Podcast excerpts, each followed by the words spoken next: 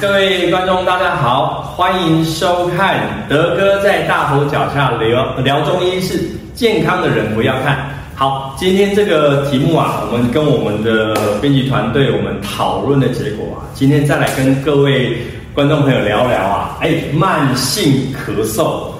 最近啊，大家虽然说我们现在台湾的整个那个 COVID-19 哦，新冠肺炎的疫情已经趋缓了。而且政府也相关单位也告诉大家说，哎，其实我们在公共场合、在户外，其实大家都可以不用戴口罩的，对不对？但是我相信啊，那个大家还是会很紧张，宁愿就是出门了，因为大家这两三年已经戴口罩都戴习惯了，对不对？那没关系。但是德哥的门诊啊，常常还是会有一些啊患者朋友来跟德哥聊说，哎呦，有一次我最近啊那那点啊那一直一直咳嗽，然后常常觉得胸闷。哦，常常喉咙常常有那个异物感，常常就觉得想要咳嗽，哇，是不是这个新冠肺炎的后遗症啊？好，那这个东西的话，本来哈、去年德哥在我的那个 podcast 其实已经有跟听众朋友聊过。那我们今天哈、一个比较具象化的概念，再跟各位观众朋友再聊一次。好啦，慢性咳嗽，哇，其实哦，我自己这几天在整理这个题目的时候，发现。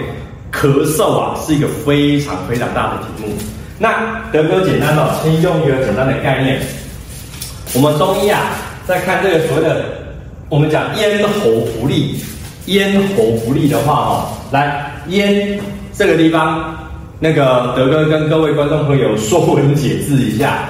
中医啊，古典很喜欢用一个字去代表一个很大的一个部分，以现代来讲叫做系统。所以以后你有兴趣看到说我们讲的咽喉啊，单一个字咽，其实讲的就是消化系统。那消化系统的时候哦，我们就要谈说很多那个患者来的时候，跟德哥抱怨他的症状就是，有时候我常常就觉得喉咙啊常常有异物感，啊常常就有一股气这样冲上来，就想要咳嗽。那我就很怕人家又以为我是不是那个新冠还没好，所以我就忍住憋住这样的情形。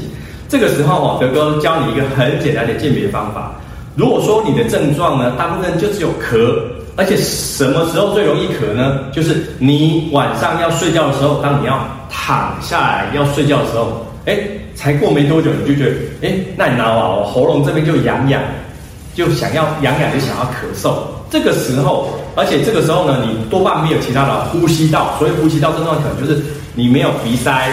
或者也比较不会说打喷嚏，单纯就是想要咳嗽，那八九不离十哦，你可能就是会有点那什么，我们现在常讲的叫做胃食道，哦，有点胃食道逆流啦。好啦，这样类型的朋友啦，德哥要跟你提醒你呢，是不是很喜欢吃甜食？哦，就是我们常开玩笑讲的，你是不是俗称的所谓叫蚂蚁人？哦，很多啊，来德哥门诊的，就是跟德哥抱怨说，哎呦，我怎么咳嗽都不会好啊？那我们这个诊诊断脉象搭上去，那我就跟他讲说，你呀、啊，是不是很喜欢吃甜食啊？很多患者都笑一笑，很多是女孩子比较多哈、哦。然后很多朋友呢，还有啊，还有注意一下，早餐呢，很喜欢吃什么？像地瓜，好、哦、当早餐的。大大家知道哦，地瓜的英文我们叫做 sweet potato，叫做什么？甜的马铃薯就是甜的，它的口感很甜。不管你是啊蒸的，还是煮的，还是烤的，吃的就很好吃嘛。叮叮桑桑就很好吃，对不对？很好吃，那就变成是说可能是胃食道逆流。这个时候啊，德哥通常会跟你叮咛几个项目哈。第一个，少吃甜食，但是哦，我知道这个东西真的蛮难的哦，因为很多人啊，一天工作结束。想就吃点甜食啊，缓解一些啊情绪的压力嘛，好啊。再来呢，我们台湾人呢很喜欢吃这些所谓的烧烤类的东西啊，哦，就我们很多这些快炒店呐，哈啊，大家吃这些哦烧烤类的啊，哈那个串烧啊这些东西啊，再配一杯哈饮料啊，冰冰凉凉啤酒啊，很多人是在晚上宵夜的时候吃这些东西哦，你可能宵夜场吃的比你的三餐正餐还得多。他、吃完的没多久，有去哇，就躺了，躺了就准备要睡觉了。这个时候你胃里面还一堆食物还没消化，所以你更容易造成这个胃食道逆流。啊，第三一点，好、德哥在门诊常常跟很多朋友，如果说容易犯胃食道逆流的朋友啊，去谈一个东西，就是请大家吃东西的节奏要慢。好、德哥在门诊最常跟呃那个患者朋友聊的就是说，你们练习一个东西，我们常常讲叫做饭水分离。好、哦，饭水分离的话，简单简单讲就是说，你吃完正餐之后，现在人都很急急忙忙，哈、哦，你不要马上马上喝一堆水一堆茶。我们都建议啊，患者朋友呢，你大概间隔的大概二十分钟到半个小时。那很多患者朋友说啊，那那汤也不能喝吗？其实我都建议说哈，汤喝个半碗一碗就好。像我知道很多患者朋友啊，他吃完饭很喜欢喝汤，我都俗称戏称它叫做腾烫哦。啊，腾烫的话就觉得说啊，吃完之后汤呢，哇，两碗三碗一直灌，灌到后来我常开玩笑讲说，你拿个内视镜啊，给你照进去。你的胃里面呢，叫做什么汤泡饭哦？像类型的朋友呢，我要先跟各位先讲这一段，就是说，我们先鉴别一下，是不是呢？你是胃食道逆流，那时候常常你可能有时候会莫名其妙会一些可能一些反胃啦，而且呕啊，有一些轻微的呕吐，像胸闷。它、为什么会胸闷呢？因为当你的胃消化不良的时候呢，啊，里面产生很多空气，很多东西会胀起来，胀起来的时候，我们这边有个横膈膜，它就会容易顶上来。顶上来之后就容易容易有一些胸闷的情形，所以先跟各位观众朋友去鉴别说，哎，你是不是因为这些烟，也就是我们消化系统的问题造成的这些胃食道逆流的问题？哦，先鉴别大声一点。好啦，那接下来，那如果说真的就是咳嗽呢？咳嗽的话啊，这个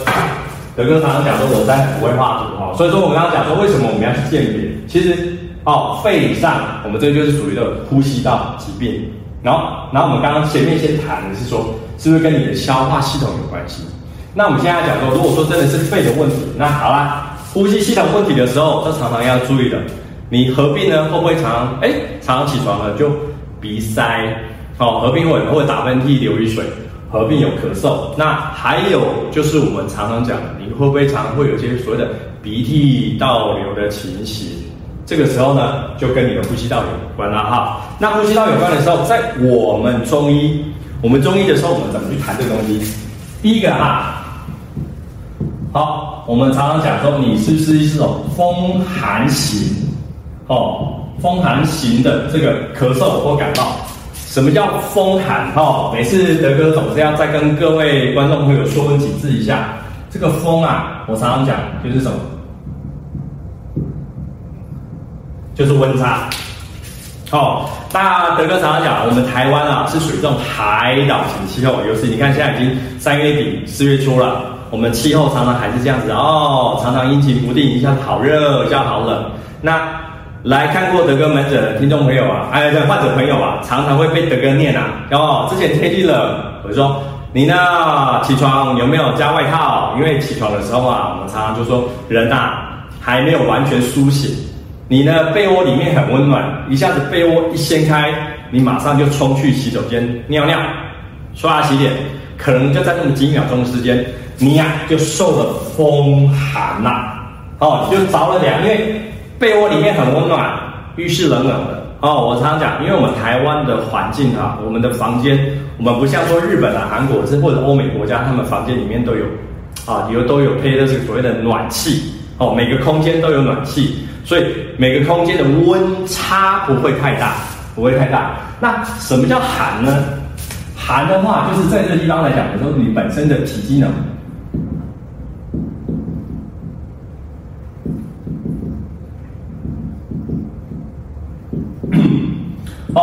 体机能比较弱的人，只要说遇到温差，所以常常啊，你会觉得说，哎呦，好像有温差的时候，你就想要咳嗽。有温差的时候，有人不自觉就会头顶后脑勺紧紧的，这个时候我们就说你受了一点风寒。所以风寒的时候呢，就是说可能会有些打喷嚏、头痛、哈、哦、流鼻水，早上起来的时候会有点像咳嗽的情形。那大部分来讲的话，我们就说你可能就受了风寒。那风寒的话，如果说你去中医诊所看到呢一些医师啊，可能给你开了一些类似像所谓的像。哦，像有一个方剂叫做麻黄汤，或者像一个叫一个方剂叫做葛根汤，哦，或者有一些方剂叫做所谓的 小青龙汤，哦，这一类型的，在我们中医的方剂啊，就是说，哦，这个医师他给你判断说你是属于那种所谓叫叫风寒型的感冒，风寒型的咳嗽，所以他会用这些方剂给你服用。当然啦、因为德哥今天为什么要拍这个影片，就是说，哦，我们中医在看这个咳嗽啊，哦，其实原因很多。对这个地方，德哥差点忘记了。我们常常有听到一句俗谚嘛，我们常常听到一个俗一句俗谚叫做“这个医生惊底嗓”，就是当医师的啊，最怕治咳嗽啊，中后惊猪胆，中后塞，中后塞最怕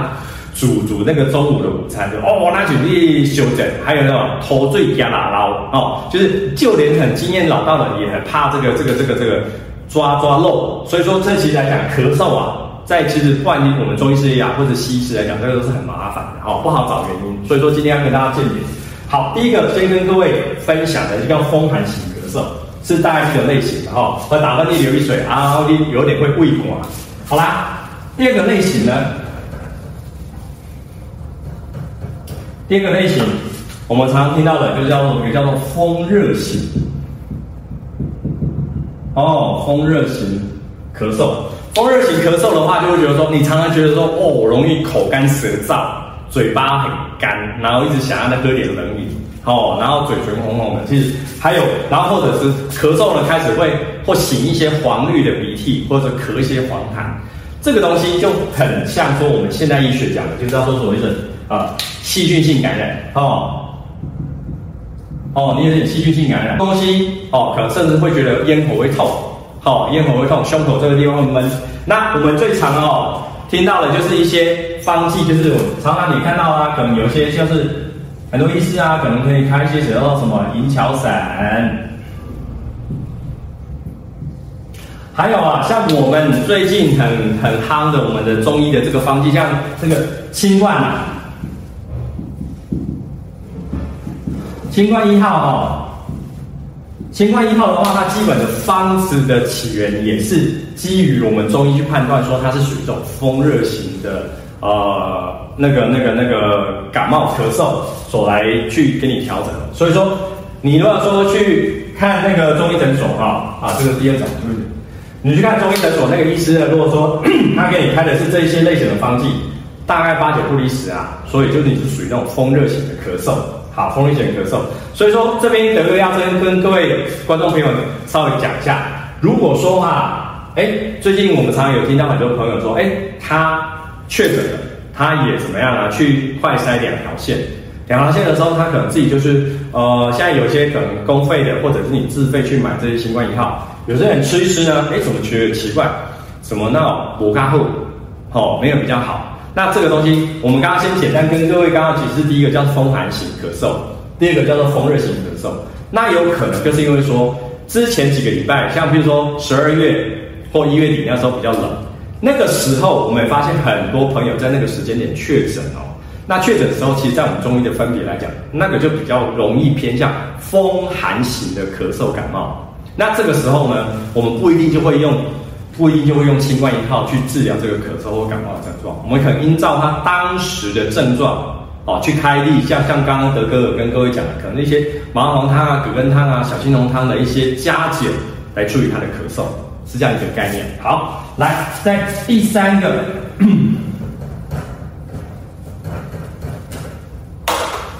第三个哦，第三个类型，我们叫做。痰饮型咳嗽啊，这个痰饮型咳嗽其实这个是一个统称了哈。那这个地方德哥也要跟各位各位观众朋友哈讲一下，中医讲这个痰哦，它其实很广义，它不是只有单纯是痰说哦，咳出来那个叫做痰。好，其实这个东西的话，它你把它想象，它就像是一个什么？哦，它就像是一个生理的一个病理产物。哦，病理产物。哦，可能呢，它可能就是卡在呃我们鼻腔哦，现在我们叫鼻涕哦，卡在呼吸道哦，那个叫痰，它卡在消化道哦，消化道那个黏液，只要它不是啊、呃，应该正常存在，或者是说它为了要去哦保护，是不是可能有一些外来的细菌、外来的东西分泌的，要把它包覆起来，然后我们就把它咳出来，那都可以叫痰。那这个饮哦，就更广义了哦。饮的话说啊，你体内有饮饮料吗？不是，不是饮料的概念。中医哦，在谈说这个体内它病理产物代谢不掉的话，我们有分所谓的痰呐、湿气、湿水饮。这个东西就是说，如果说啊，就之前我们有在看新闻报道说，很多这些新冠肺炎的病人啊，如果说太严重的话，可会可能会造成我们的肺部啊，肺部会有这个叫做我们叫做热膜的积水。哦，这个现代医学我们叫进呃积水，但是在中医来讲的话，它就是一种叫做饮，就是排不掉的，你的身体没有办法代偿排掉的，叫做饮。那中医是不是有这些方剂？可以的哦，是可以处理的。那但是呢，对我们一般的观众啊，观对于一般我们的病患来讲的话，哈，我们还先不用谈到这么严重。我们在这么你还没有到那么严重之前，我们就要把你的病况哦，就把它稳定下去。那我们最常用到的一些哦方剂啊，哦，大家常看到有一个呃叫做苓桂竹甘汤。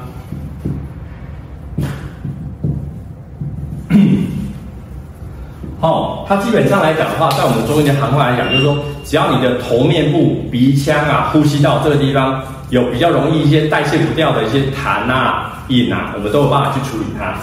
好，再来第四个啊，要跟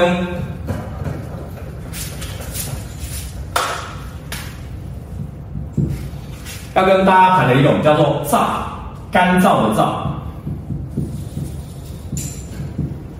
燥咳。好，这个燥咳的概念，顾名思义啊，顾名思义就是说，你呢在在某些地方的话，某些区域它的水分不足，什么概念呢？什么概念呢？就是说，你看哦，像大家回想一下，去年十二月哦，去年十二月中下旬的时候，我们台湾啊，历经了一个哦蛮长的哦，快三个礼拜的那个一直有那个大陆冷气团来，而且大家如果还记得的话，那个时候的大陆冷气团它是比较属于偏向。干冷的类型，就是不会冷，但是没水汽。好，这个时候我们在提地球科学来讲的话，就是说哇，因为大气没什么水分，所以我们人啊，不像说夏天会一直在流汗，但是这样的一个天气形态的话，我们的水分无形中从皮肤哦，从我们皮肤或者我们讲话、呼吸、吸气、吐气，我们水分会不断的会被蒸散到空气中，或者说我们每天的大小号水分一直流失掉，那这个叫做。造成说体内的水分不足，那大家知道吗？我们在鼻腔哦、咽口这边有非常多的这些所谓的外分泌腺哦，眼睛有分泌呃眼泪的泪腺啊，鼻腔有分泌让鼻腔滋润或者是预防一些外来的呼吸吸气吐气分哦，把一些外来的那个粉尘啊，或者是空气的灰尘粒子把它吸附起来的那黏液的分泌，还有口腔的话，我们有这些所谓的唾液腺啊，这是腺体的分泌。分泌不足的时候，这个时候我们知道咽喉这边就会产生一种纤毛的摆动，哎，有东西进来了，我们吸气吐气，其实你看不到的，很微细的微浮粒子，它可能刺激到我们咽喉，造成咳嗽，我们叫燥咳。这个记得哈，我以前啊、呃、还在医院服务的时候，曾经到哦对岸去参加一个那个那个那个研讨会，然后刚好那个研讨会的地方在哪里呢？啊，在甘肃。那大家知道那个地方啊，就气候相当干燥。我还记得我那时候拍了一张照片回来给家里边的人看，他说你的脸怎么全部变成风干腐橘皮？好，而且记得我德哥那个时候也觉得，哎，常常莫名其妙就觉得就想要咳嗽一下。这个时候哈，在我们中医的行话来讲，当你这个大气因为大气的温度，或者你常常常啊，我说你常常把自己当仙人掌，每天水分喝不够，而造成的这个咳嗽来讲，我们叫做燥咳的时候。在中医的理论来讲，我们就需要用到一些所谓的润润燥的方法。所以说，在方剂里面，常常你们会看到有一些医师会开一个方剂，叫哎，什么叫做百合固金汤？好好，百合固金汤，或者有一个方剂叫做清燥哦救肺。汤哦，这些的东西，你只要看到说你的中医师呢，他给你开这个东西，基本上八九不离十，才认为说你这个咳嗽啊是比较偏向谁的燥性咳嗽。好啊，那中医其实他看这个东西的时候，我们就是分类分得比较细，分得比较细。讲这个东西主要就是要让大家哈去了解说，哦，OK，那你这个今天的咳嗽类大比较偏分向哪一些？但是到底是不是新冠的后遗症就不一定哦。哦，还记得说前面一开始我跟各位观众朋友提到说，有没有可能是因为食道逆流？这个东西一定要特别注意。好，那平常就是说，那德哥啊，那平常的时候有没有其他的方式可以不用吃药？有的，其实今天德哥啊跟各位听众朋友讲一个概念哦。我们呢，中医的话有一条就是专管呼吸道的，哦，我们叫做肺经，哦，